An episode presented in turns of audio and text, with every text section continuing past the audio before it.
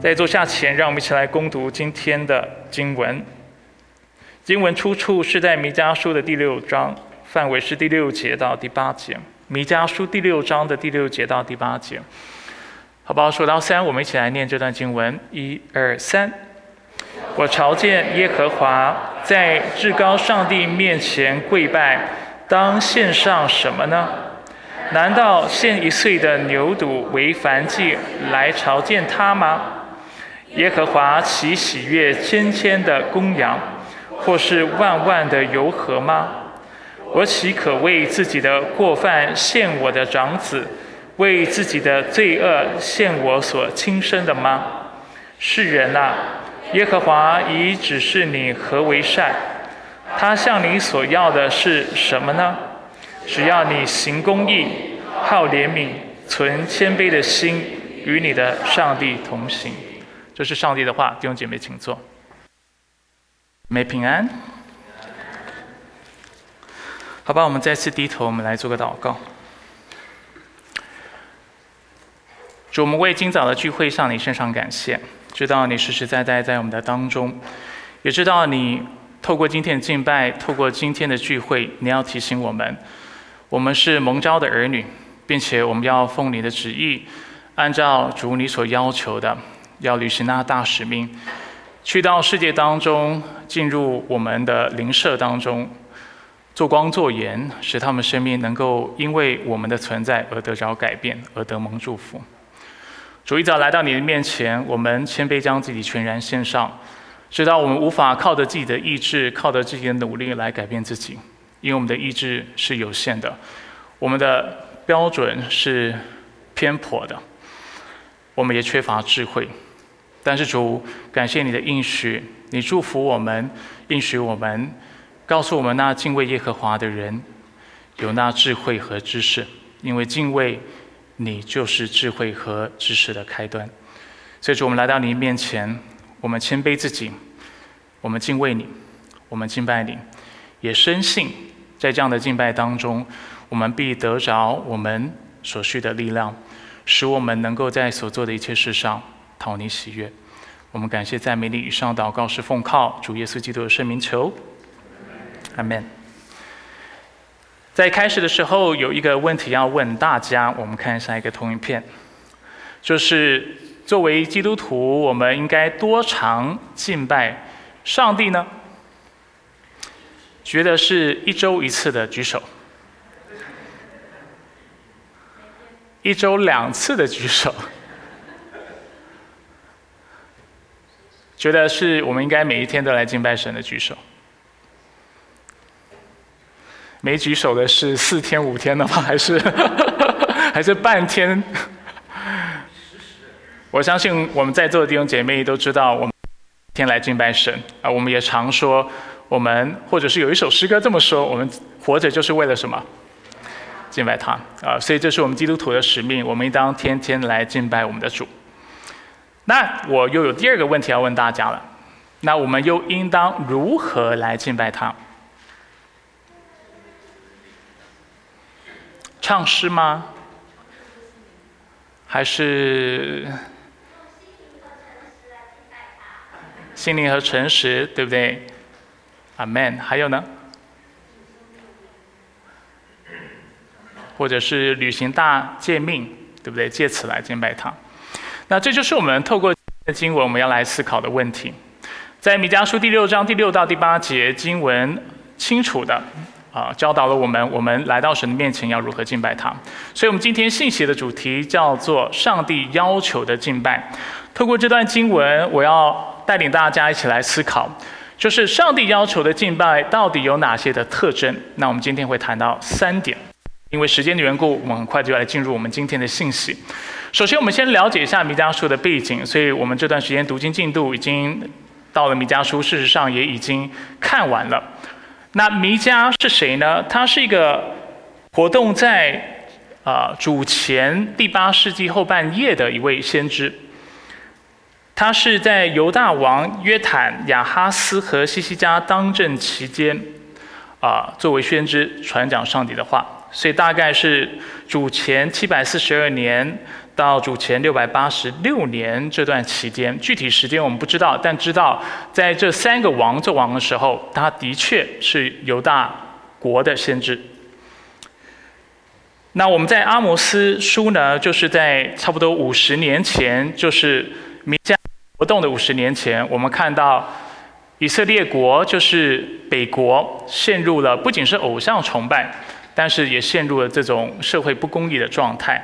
所以阿摩斯先知也是我们最近已经读完的经文，谈到了这些不公义的状况，给大家两处的经文，看到北国被灭前，道德败。阿摩斯书二章六到七节，我们看到经文说，耶和华如此说：以色列三番四次的犯罪，为银子卖了一人，为一双鞋卖了穷人，我必不撤销对他的惩罚。他们把贫寒人的头践踏在地的。尘土上又阻碍困苦人的道路，父子与同一个女子行淫，以致亵渎我的圣名。阿摩斯书五章十到十二节说：你们怨恨那在城门口断是非的，憎恶那说正直话的，所以他他他们是不喜欢那诚实话的，不喜欢真理的。所以因为你们践踏贫寒人，向他们勒索粮税，我知道你们的罪过何其多，你们的罪恶何其大。你们迫害一人，呃，收受贿赂，在城门口。驱往贫穷人，所以我们知道北国是啊，比起南国，他们是这样的崇拜是更为严重的。那除了偶像崇拜这个问题之外呢，我们也看到他们的社会也是极为不公义的。那非常遗憾，这样的情境、这样的景况也临到了南国犹大国。而在弥迦活动的时期，这正是犹大国的光景。所以我们看到弥迦书二章一到二节说：“或灾那些在床上图谋罪孽、筹划恶事的人，天一亮，他们因手中有能力就去行恶；他们看上田地就占据，贪图房屋便夺取；他们欺压户主和他的家庭，霸占人和他的产业。”三章一到三节，我们也看到耶和华。于是我说：“雅各的领袖以色列家的官长啊，你们要听，你们岂不知道公平吗？你们恶善好恶，剥我百姓身上的皮，从他们的骨头上剔肉。你们吃我百姓的肉，剥他们的皮，打断他们的骨头，如切块下锅，如腹中的肉啊！所以这是一个譬喻法，但是讲到社会不公的。”状况，米迦书三章九到十一节，当听这话，雅各家的领袖，以色列家的官长啊，你们厌弃公平，在一切事上屈枉正直，城里的领袖为贿赂行审判，祭司为酬劳施训诲。所以我们看到这里的领袖和祭司，他们之所以就是在判决案子，啊，或者是他们在做教导的时候，他们是收钱之后，他们才愿意做这个事情。或者是他们的判决的结果是跟他们所说的贿赂是有关联的。这里讲到先知也是为银钱行占卜，他们却依赖耶和华，说耶和华不是在我们中间吗？灾祸必不临到我们，所以他们还发出那啊就是虚假的预言。就因为北国和南国在这样的光景之下，所以上帝兴起了亚述国来审判他们。让大家稍微知道一下亚述国的历史，这也是先知弥迦活动的时候，呃，重要的亚述国的君王提格拉匹列瑟三世，他创建的新亚述帝国，然后是亚述帝国再次的强盛。然后我们看到撒曼以色五世 Shalmaneser the Fifth，他在主前七百二十二年就攻取了撒玛利亚，撒玛利亚是北国的首都，不仅攻占了。撒玛利亚，北国以色列也因此被灭，该区域也被重编为撒玛利亚省。在沙尔根二世塞港七百二十一年到七百零五年的政策底下，我们看到以色列人的流人是遭受迁逐。主前七百零一年，我们看到西拿基利就带领了亚述军队占领了四十六个犹大城镇，这是在呃亚述人的文献当中所指出的。那在这样的情况下，他们就围困了耶路撒冷。我们看下一个投影片。诶，好，我看一下我有没有办法。OK，大家看得到吗？所以这个颜色好像看不太清楚，上面好像没有粉红色哈。后电视有，你们看得到吗？那有一区块是粉红色的。粉红色的区块呢，就是亚述帝国的领土，尤其是到了这个大概呃七世纪主前七世纪中的时候，他们基本上占领的这整块的区域就是巴比伦，所以他们是占领巴比伦的，就是亚述，这是亚兰，然后北国的首都是撒玛利亚，南国的首都是耶路撒冷。那我们看到亚述国不仅就是成为一个帝国，占领了附近的领土，他灭了北国，然后他也围绕耶路撒冷，所以现在基本上犹大国多数的领土已经不再存在了。然后他们耶路撒冷城是被亚述国就是笼罩的、围困的，所以这就是犹大人的光景，很惨吗？就想一下，就是现在的苏俄和乌克兰的战争，然后。可能苏联军大大获全胜，然后就是围战乌克兰，一直到他的首都，那是非常惨的。而且你要知道，我们现代人对就是对战争是非常陌生的哈，所以我们很难想象他们的情境。你要知道，他们是被掳的被掳，被遣送的，被迁迁移的，啊，被迁移，然后被杀的是被杀，是非常惨的。那现在剩余的以色列人和犹大国的人，现在人都跑去哪里？没有被抓。然后没有被杀的，没有被遣送的，他们人现在在哪？耶路撒冷城。然后我们就看到耶路撒冷城里面又有非常多不公义的事情，这就是当时的光景。如果你是以色列人，你会怎么想？你会不会希望上帝拯救你？你的国家就要灭亡了，你会希望上帝拯救你，对不对？这就是以色列人来到上帝面前的问题。再给大家一个数据好，然后我们接着往下谈。近代考古学家在拉吉，拉吉呢其实就是，啊，在南国犹大国的其中一个城市，他们在拉吉呢就挖出了一千五百具的这个骨骸，啊，看到，然后上面是铺满了猪的骨头，还有很多的垃圾，为什么？那是亚述国的一个垃圾场、垃圾场，然后他们当时杀了当地人，就把他们的尸体就全部丢在这个垃圾场里面，是非常真实的。我们现在离这样的一个。就历史的这样的一个景况，或者是这样的一个情境是非常远的，所以对我们来说，我们很难想象，哇，旧约的人好像为什么他们那么愁苦，又或者他们的遭遇是什么样子？简单来说，非常惨。给大家看一段经文，就是在弥迦书里面所描述的一章八到十六节，这是先知弥迦说的。他说：“为此我要大声哀嚎，赤身赤脚行走，我要呼嚎如野狗，哀鸣如鸵鸟，因为撒玛利亚的创伤无法医治，指的是北国。”蔓延到了犹大，到了我百姓的城门，直达耶路撒冷。接着他说：“不要在加特宣扬这事，千万不要哭泣。”接着他，犹大的九个城镇如何要哭泣啊？如何会被掳而且灭亡？他说：“要在伯亚弗拉翻滚于灰尘中，沙菲的居民啊，要赤身羞愧的经撒南的居民不敢出门。”伯以薛哀哭，不再支持你们。马律的居民心甚忧急，切望得着福气，因为灾祸已从耶和华那里临到耶路撒冷的城门。拉吉的居民啊，要用快马套车。西安的罪由你而起，以色列的罪过在你那里显出，因此你要将送别礼送到摩利舍加特、雅各西的众家族，必用诡诈待诸啊诸王，所以他们要向这个亚述国献礼。然后玛丽玛玛丽莎的居民呢？我必使抢夺者来到你这里。以色列的贵族必来到亚杜兰。犹大为了你所喜爱的儿女，你要剪发剃光头，要使你的头光秃，如同秃鹰，因为他们被掳去离开你了。啊，所以讲到这个犹大国将灭，然后甚至啊犹大的人要被掳，而且子女他的父母离分散，所以基本上是一个灭国，然后非常悲惨的情境。所以在这样的光景之下，我们可以想象以色列来到神的面前，他们心里最大的问题就是我要如何做才能够平息上帝的愤怒？因为在以赛亚书当中，我们清楚看到亚述国之所以兴起，是上帝的主权和作为。上帝为什么兴起亚述国？因为呃，以色列和犹大都陷入偶像崇拜，而且在他们的社会当中有极多的不公义的状况。所以，上帝就兴起了亚述国，要来惩罚、击打自己的百姓，然后一直到这样的一个光景之下。所以对以色列人来说，他们心里的问题就是：那上帝，我究竟要怎么做才能够平息你的怒气，使你不再审判我们？我要怎么做，你才会伸出那施恩的手来搭救我们？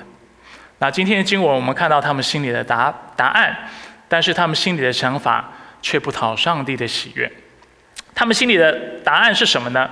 他们答案就是献祭，但是献祭事实上却不是上帝所要求的敬拜。接下来我们要看那经文，我们要看到三个上帝所要求的敬拜的特征。第一，应当基于感恩，而而非出于无奈，不是苦难灾祸临到的时候你才敬拜神，而是我们常常要用感恩的心来敬拜神。我们先看一下弥迦书六章六到七节说些什么。经文说：“我朝见耶和华，在至高上帝面前跪拜，当献上什么呢？”这是以色列人每一个人都会有的问题。难道献一岁的牛犊为燔祭来朝见他吗？耶和华岂喜悦千千的公羊，或是万万的油河吗？我岂为可为自己的过犯献上我的长子，为自己的罪恶献我所亲生的吗？所以在这里，他们。就是在以色列人心中，他们想到四个方案、四个提案，而且我们看到一个比一个还要啊，就是强强烈这样的陷阱。首先，他们谈到是不是我在神的面前献上一岁的牛犊为燔祭来朝见他？那这是立位记当中有做的教导，就是人来到上帝的面前，为了赎自己的罪，他要献上一岁的牛犊。但是他心里有一个疑问。如果我献上一岁的牛犊，是否就能够使上帝的愤怒平息？上帝是否会因为我就只剩献上一只一岁的牛犊，然后他的他的审判就会转离我们，他就会搭救我们？他们不知道，所以他们心里想：那是不是要献上千千的公羊？在历史当中，只有所罗门做过这样的事情啊，没有其他的人做过这样的事情，所以他们心里有这个想法：是不是献上千千的公羊，上帝就会回转？还是要万万的油和。我们知道献祭的时候，他们常常用橄榄油浇，就是调和，或者是浇淋橄榄油在他们献祭的祭物上。但是用量其实是不大的，啊，比较大的祭物，他们可能会用四分之一星，星是这个一个单位哈，是欣喜的欣，或二分之一星，或者是一星的这个橄榄油，一星是三点八公升啊，所以四分之一星是。零点九五，大家自己去确认一下，大概近一公升，一点九五没错，啊，然后呃半星是一点九，一星是三点八，哎，有人点头，代表我算的正确哈，就是我们在在在座的可能有很多人是做就是理财方面的弟兄姐妹。所以，但是不管怎么样，这个数量是有限的。但是他这里说，我来到神的面前要献上什么样的礼物？要献上什么样的祭物？是万万的油河吗？我要献上万万的油河吗？显然这是一个夸饰法。如果我献祭献到一个程度，都油流成河的话，而且是万万的河，这是非常惊人的状况。再来，第四个方案是更为极端的，谈到是不是献上自己的。长子，经文说：“为自己的过犯献我的长子，为自己的罪恶献我所亲生的。”上帝允许这个事情吗？我们都知道，在摩西律法当中，上帝不允许这个事情。但是在当时的犹大国当中，有这样的情形吗？有的，亚哈斯王。如果你有跟我们一起成根的话，你就会知道，他们让自己的孩子金火，金火就是把自己的孩子献上当做祭物，然后要换取神明的祝福。所以在这里，我们看到，不论是凡祭，或者是为自己的贵过犯或罪恶献祭，好像都意味着以色列人知道自己是得罪神的，是吗？但是为什么上帝在这里看来是不太？喜悦，尤其第八节会直接指出这样的一一件事情：为什么上帝不喜悦他们的献祭呢？原因在于，除了他们理解本身是有离谱的偏差外，比如说把自己的长子献上为祭，他们忘了献祭是他们本来就应该做的事情，而不是他们在困难、困境或有需要的时候才做的事情。大家懂我的意思吗？以色列人就是上帝颁发律法，是在他将他们从埃及带领出来之前颁发的，还是之后？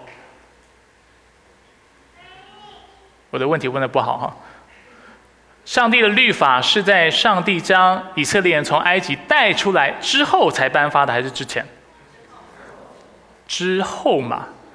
所以这代表什么？上帝的恩典跟救赎是借着献祭或律法所换取的吗？不是，是因为上帝的恩典和救赎先临到，使我们得着救赎。使我们进入一个圣约的关系，所以上帝在这个关系当中要求我们要继续献祭。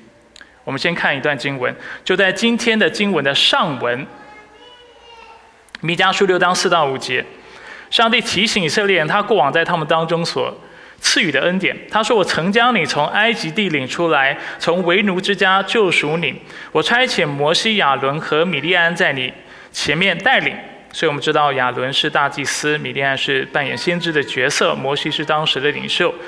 我的百姓啊，当纪念从前摩押王巴勒如何筹算。所以巴勒想要咒诅这个以色列人，所以他请了一位叫做巴兰的先知，次次的要咒诅他。结果巴兰怎么做？有咒诅以色列吗？啊，在旧约的这个事件当中，我们看到巴兰反而四次的祝福了以色列。然后他也说，当纪念从石亭到吉甲所发生的事情，这里所谈的是以色列人过约旦河的事件。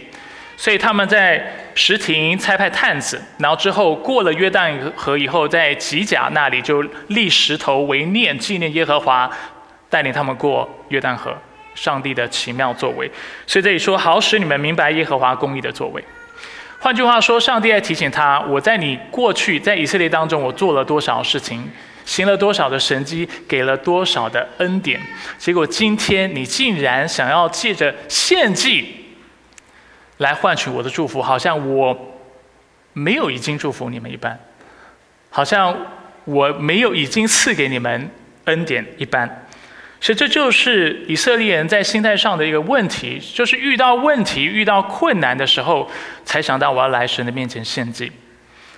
那听起来也许有点离谱可笑，但其实很多时候这是你我的光景，不是吗？我们什么时候会读经祷告，来教会聚会，做十一的奉献或服侍主？尤其当我们有需要的时候，突然我们这种敬虔的意识就被眺望了起来，我们就会觉得，嗯，那我要多做点什么。我要多读经，我要多祷告。为什么要多读经、多祷告？因为眼前有需要了。华人是不是都是要这个升迁的时候啊，或者是要高考的时候，我们会去干嘛？烧香拜佛。所以想要借着这样的一个献祭，给神明一些好处，然后希望神明借此怎么样祝福自己，不是吗？很多时候我们跟上帝之间的关系也是如此，但却没有留意到，在整个的教导当中。献祭的目的从来不是要换取上帝恩典，因为恩典就定义上来说是什么？白白给我们的，是不能用交易或任何手段去操控或去换取的，是吗？但是那为什么要献祭？献祭的原因是因为，因为上帝已经拯救他们，因为上帝跟你们跟他们立约，跟以色列立约的缘故。这人又是有罪的，上帝又是圣洁的，所以为了保持继续保持那个亲密的关系。为了使上帝能够继续留在他的百姓当中，需要某种的仪式，使他们关系能够继续得着维持和保存。那这个途径是什么？就是仪式，就是律法，就是献祭。所以献祭是在上帝拯救之后，人要和上帝保留、保持一个亲近的关系所制定的。为什么读祷告、十一奉献、亲近神？不是为了换取恩典，是因为已经得着了恩典。得着恩典之后，我竟然蒙受了救主的拯救。我今天怎么样跟他保持关系？读经、祷告、参与聚会、服侍、传福音，啊，等等，十一奉献。我们在教会当中常提醒弟兄姐妹嘛，十一奉献不是为了换取更多的祝福。十一奉献会不会带来更多祝福？会，但是十一奉献背后的主要动机是什么？因为上帝已经赐福，因为我们的十分之十都是他给的，所以我们献上十分之一。而在相信福音和上帝的应许之下，我们知道他会祝福，但是我们给予起初最基本的动机是出于对他的感谢，出于对他的感恩。敬拜也是如此。为什么我们主日要来这里敬拜神？是因为我来了，上帝才会祝福我吗？不是因为上帝已经拯救我了，所以我理所当然应当来到这里，感谢他，纪念他，他所赐的恩典，感谢他这周主，感谢你保守我，让我仍有生生命气息，让我仍有工作，让我有家庭，对不对？让我呃生活在各方面虽然有挑战，但是整体来说是顺遂的，是表达这样的一个感谢的态度。所以我们来到神的面前，敬拜赞美他，而不是为了要换取某种好处来敬拜他。但是敬拜他会不会得到好处？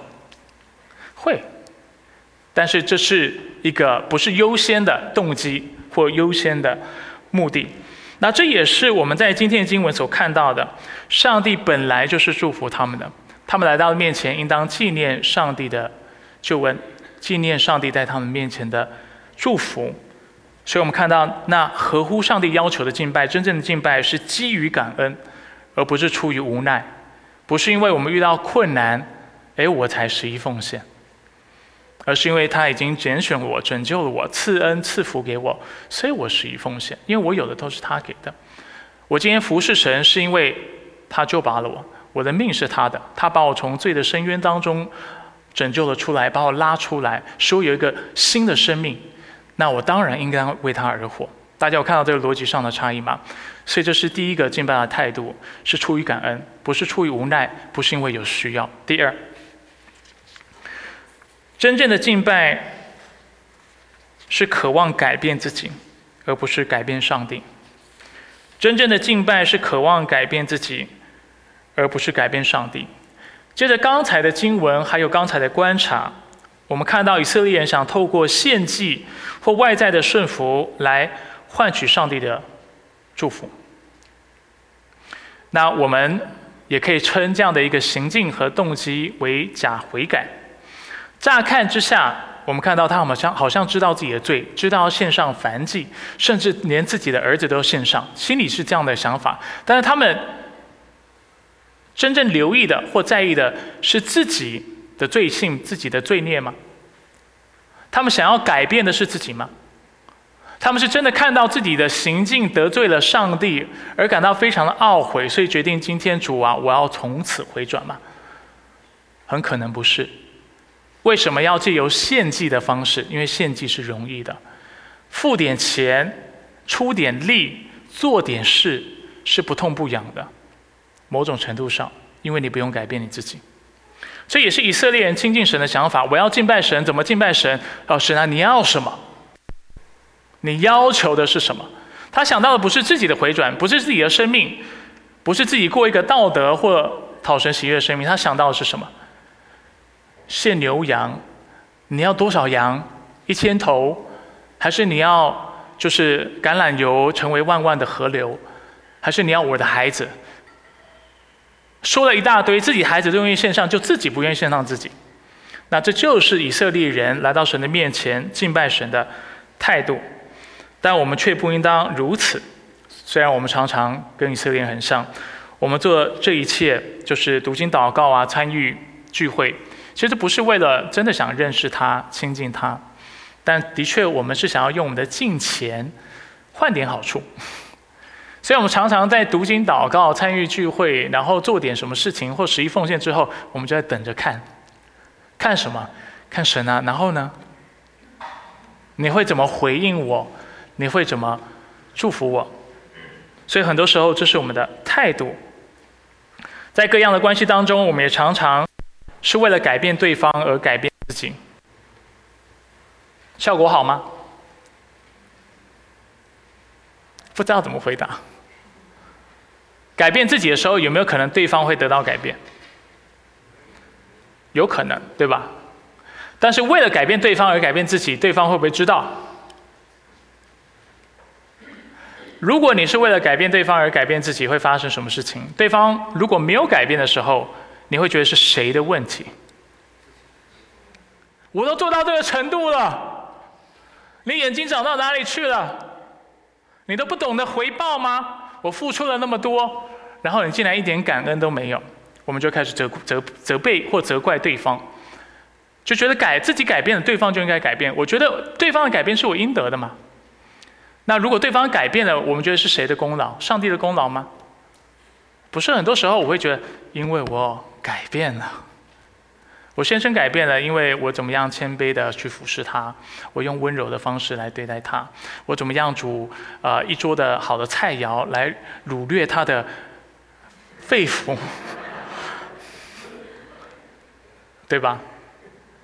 但其实不论是对方有没有改变，不论是我们的失望，或者是对方改变使我们得意。其实都让我们看到，我们的爱是非常以自我为中心。大家理解我的意思吗？其实我们想到还是自己，我们会觉得别别人改变是理所当然，是我们应得的。然后如果呃对方真的改变，我们也觉得我们会把荣耀归给自己，因为我们会觉得是因为我的付出，是因为我的牺牲而导致这样的结果。但是这不是真正的敬拜，也不是真正的爱。我们先从爱来讲，今天我们是不是应该改变自己？当然，因为爱神的缘故，因为神拣选了我们，救赎了我们，目的是什么？要我们成圣。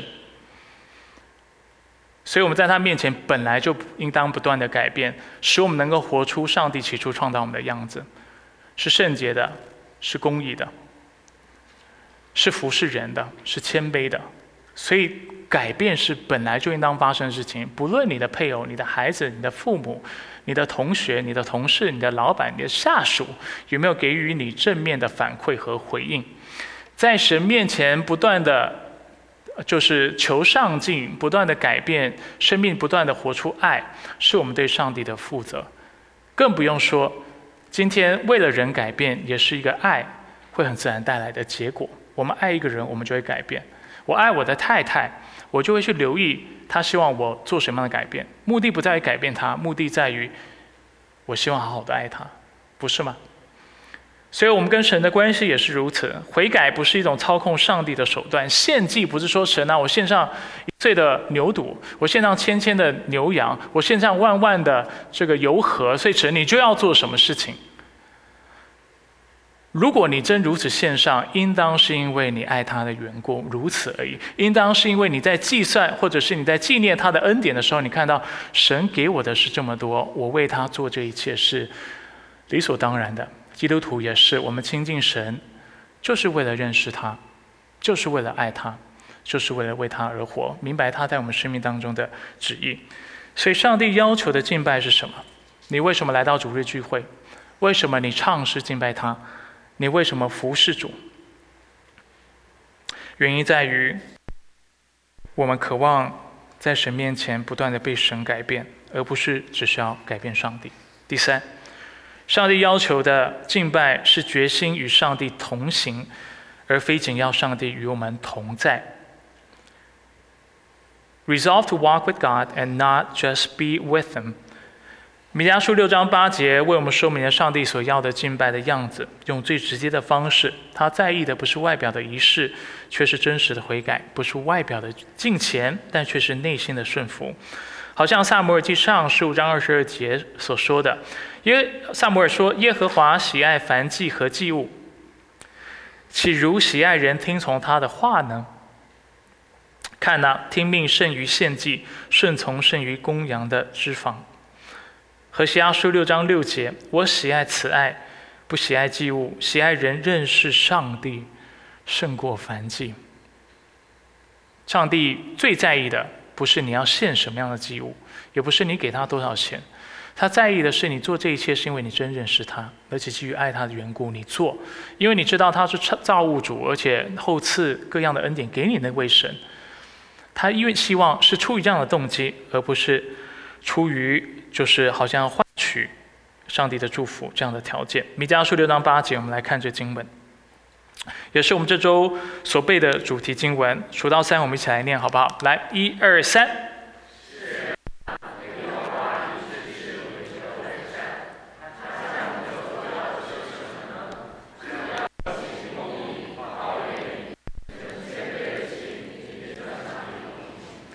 好们，我们先来看。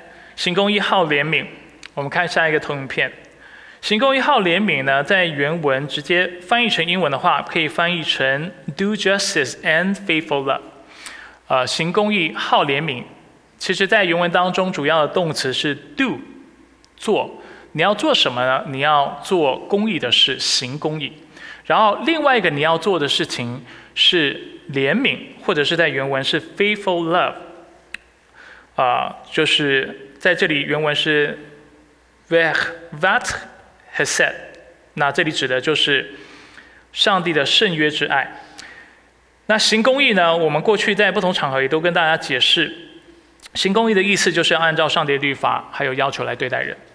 我们过去常用亲善离恶也好啊，或者是择善择善而从等等的方式来帮助大家理解公益是什么。上帝的话语就是公益，按照上帝的话语而行来对待人就是公益。尤其针对当时的社会的情境和需要，对不对？我们说了犹大国的问题是什么？就是领袖、祭司、先知都没有按照上帝的话语来服侍人，但他们却为了谋利，啊，为了啊贪图或者去剥削穷人，啊，所以他们才做这样的服饰。他们的判决也好，他们啊传做教导的时候也好，都是基于不公的原因才做。所以在这里，我们看到弥迦提醒以色列人：你要敬拜神吗？那你要行公义。你要知道上帝的律法是什么，你要知道公义是什么，然后公平的、公义的来对待这些人。再谈到信实的爱，信实在原文当中就是 “hesed” 这个词。如果在教会当中有一段时间，“hesed” 常常在圣经当中翻慈爱哈，所以这里谈到的是慈爱的爱。那这个慈爱呢，其实包括很多或含括很多意思，其中可能是指忠心、指怜悯、指恩典、指仁慈。它指的就是上帝对我们的爱。简单来说，上帝对我们的爱是仁慈的爱，是怜悯的爱。我们中文也好，英文也好，没有一个对应的词汇可以反映出这个啊这个词在原文当中的丰富。所以很多学者就称这样的爱为圣约的爱。上帝对我们的爱是信实的，说到做到的，是慷慨的，是怜悯的。我们虽然不配，但是他仍然将这样的爱给我们，是恩慈的。那我们用恶以恶对待他，但是他却用善来报答我们，以善报恶，所以他是恩慈的。这就是上帝的爱。而经文谈到我们除了行公义，而且要行那信实的爱的时候呢，他讲到当然是两个层面。第一个层面是我们对上帝，我们要尽心尽意来爱他，对吧？我们都知道这经，我们看一下《生命记》十章十二节。以色列啊，现在耶和华你的上帝向你要的是什么呢？只要你敬畏耶和华你的上帝，遵循他一切的道，爱他，尽心尽性侍奉耶和华你的上帝。所以在这里谈到要行公义、好怜悯，或者是行上圣约的爱的时候，他所指的是什么？对上帝，你也要爱他。上帝如此爱你，你也应当如此爱他。这就是一个部分的。内容，另外一个部分的内容告诉我们，我们不仅要用这样的爱来对待神，我们也要用用这样的爱来对待人。所以《生命记》十章继续告诉我们，十七到十九节，因为耶和华你们上帝是万神之神、万主之主，是伟大、强有力、可畏的上帝，不看人的情面，也不收贿赂，公义的。有看到吗？经文接着说，他为孤儿寡妇伸冤，爱护寄居的，赐给他衣食。所以你们要爱护寄居的，因为你们在埃及地也做过寄居的。因为上帝如此爱我们，而且他用公义的爱、圣洁的爱、信实的爱爱我们，我们也用这样的爱来对待人。而且不仅是我们应当如此来看待。就是信主的人，基督徒。这里说到，就是连寄居在你们当中的，就是非以色列人，你也要用同样的爱来爱他。为什么？因为过去当以色列人在埃及的时候，他们也领受了这样的恩典，所以今天他们要用同样的爱来爱在我们当中的弱势的、被边缘化的、贫穷的生命，还有贫穷的灵魂、贫穷的群体。所以经文接着告诉我们要存谦卑的心，与你的上帝同行。在成根的时候，我为大家解释“谦卑”这个词，在近代的，因为我们近代对这个希伯来文有更深的认识，圣经都还会保持“谦卑”一词的翻译，主要是因为这句经文实在太有名了，历史过于悠久，所以大家通常不想去改变这个翻译。但是就原文来说，他所谈到的是慎重的、谨慎的或小心翼翼的。Circumspectly，这是英文的翻译。所以这里所教导我们是什么？他要我们谨慎的、慎重的与你的上帝同行。今天要行公义，今天要行那信时代。除此之外，我们要紧紧的跟随上帝。所以《生命记》接着继续说，之节在同一段经文当中，他说：“你要敬畏耶和华你的上帝，侍奉他，紧紧跟随他，奉他的名起誓。”所以今天，不论是你躺卧、坐下、行走，不论你是在周日还是周三，还是你在周间。你都应当，你我都应当紧紧的跟随神，谨慎的在上帝面前，要遵守他的话语，要与他同行。所以简单来说，弥迦书六章八节所谈的是什么？就是大诫命，就是要爱神和爱人，而这也就是当时的犹大国或者是整以色列整体所缺乏的，他们最大的问题。所以我们现在要谈应用。所以上帝要的敬拜是什么？我们刚才说到，敬拜与上帝同行，而非仅要上帝与我们同在。你知道二十一世纪的教会或新约时期的教会，为什么在现在的社会，应该说尤其现在的教会，在我们现在所处的社会很难产生影响力吗？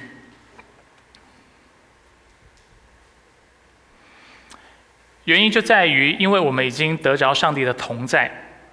但我们却一天到晚还在求他的同在，但却没看到圣经告诉我们，我们要与上帝同行。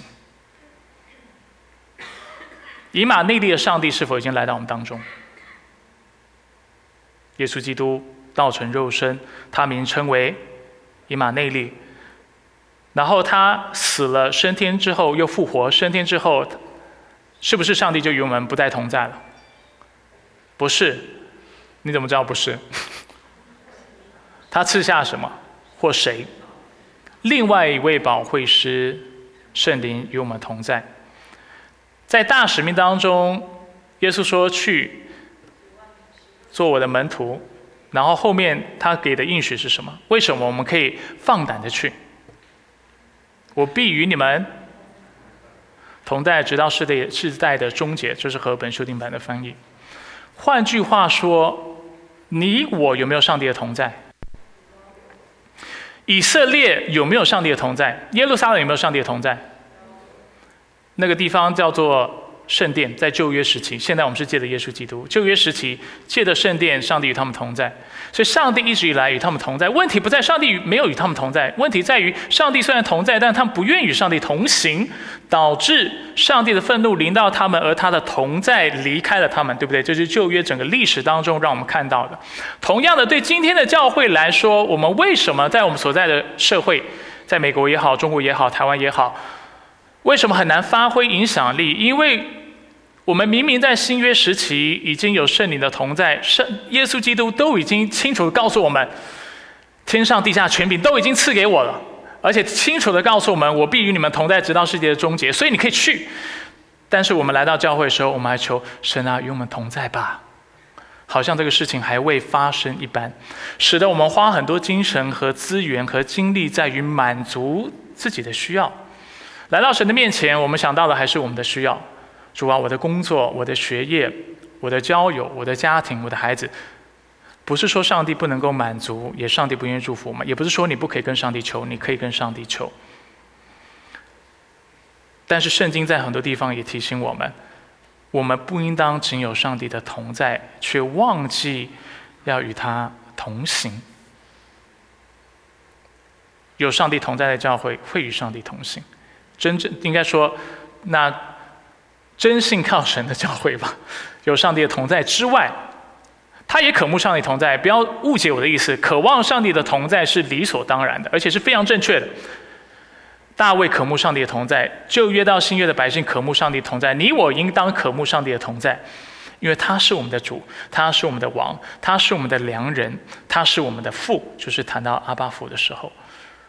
他是我们的君王，是我们的祭司，是那独一的先知。我们应当渴慕他，但是不要停在这里。我们应当走出去，我们应当活出上帝的爱，我们应当行公义、好怜悯，把这上帝的爱活出来，教会才能够发挥果效。为什么第一世纪的教会这么有影响力？在迫害当中，明明就是罗马政权对他们破坏。或者我们可以说是更大的迫害是来自犹太人哈，遇到那么大的迫害的情况下，教会不断的增长，不断的增长，为什么？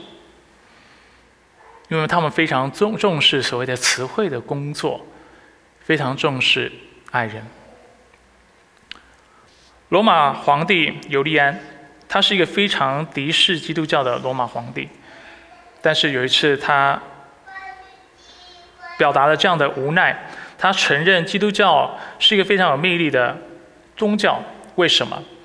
因为他对待穷人的方式，尤利安这么说：“他说，我们何不承认他们指基督徒对陌生人的慈善，以及他们生活中假冒的圣圣呃圣洁，是推广这个宗教最大的工程。他称基督徒假冒圣洁，因为他不信嘛，他敌视基督教。他接着说，犹太人没有需要乞讨的，这些不敬钱的加利利人，不止资助他们自己的穷人，还资助我们的穷人，就是罗马帝国这些的外邦人的穷人。”他说：“真是丢人现眼，所有人都见到了我们的同胞缺乏从我们而来的帮助。相反的，我们的需要竟然是借由基督徒而得到了补足。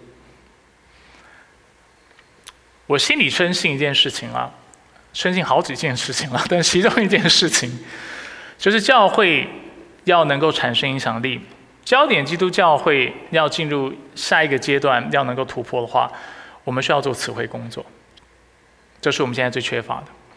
我们有几件事情做得很好，比如说训练门徒、教导的工作，教会应当不断的做这工作哈。所以不要，我不想给大家一个我的感觉，是我们是自由派的教会，或者是我们只讲究，或者是只重视社会公益。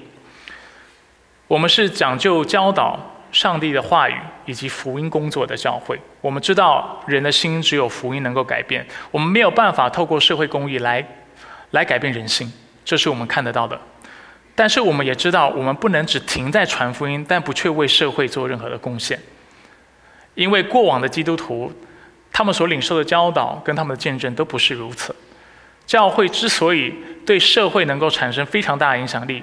单纯一个原因，就是因为他们不断的做光做盐，不断的在社会当中活出上帝所吩咐他们爱，不断的实践和为爱上帝和爱人。焦点基督教会若需要突破，如果我们希望看到我们教会能够向前迈进，能够看到复兴临到我们的城镇，希望看到复兴临到我们教会，希望看到更多的人能够因为我们所传扬的福音而认识神，而信靠神的话。我们需要突破的是，就是词汇的工作。所以鼓励在座的朋友们或弟兄姐妹，如果有负担，让我知道，这是教会下一个阶段想要做的事情。我们需要更多关怀我们所在的这个社会，所在的这个地方。啊，比如说在刚过这一周周四，立位弟兄跟我有一些交流，他就谈在谈到我们的教会能做的是什么，在我们所在的环境处境当中，他说最基本的就是能够关心新移民，不是吗？很多新移民来到这里是非常孤单的，是非常寂寞的，是在寻找一个群体的。很多人来到这里不知道美国的文化，不知道美国的律法，不知道怎么样在美国生活。那这是不是我们能够跨出我们的舒适圈去做的事情？答案是肯定的。所以我们的教会下一步要做的，就是要开始做这些词汇的工作。而我相信，当如此行的时候，我们传的福音会更多人听见，而且听得明白，不止听见，是听得明白，因为他看得到基督徒活出上帝的爱，他看得到所谓的这个彼此相爱是长什么样子。就是在这些词汇刚工作当中得着实践，尤其当我们去关心那些社会的边缘人士、弱势族群，还有我们当中的贫穷人。接下来是默想时间，我们来到神的面前来思考我们自己对上帝的敬拜。我们的敬拜是否是基于感恩，而非出于无奈和需要？我们是否渴望改变自己，而不是改变上帝？我们是否愿意与上帝同行？而不是只是要上帝的同在。我们有一点默想的时间。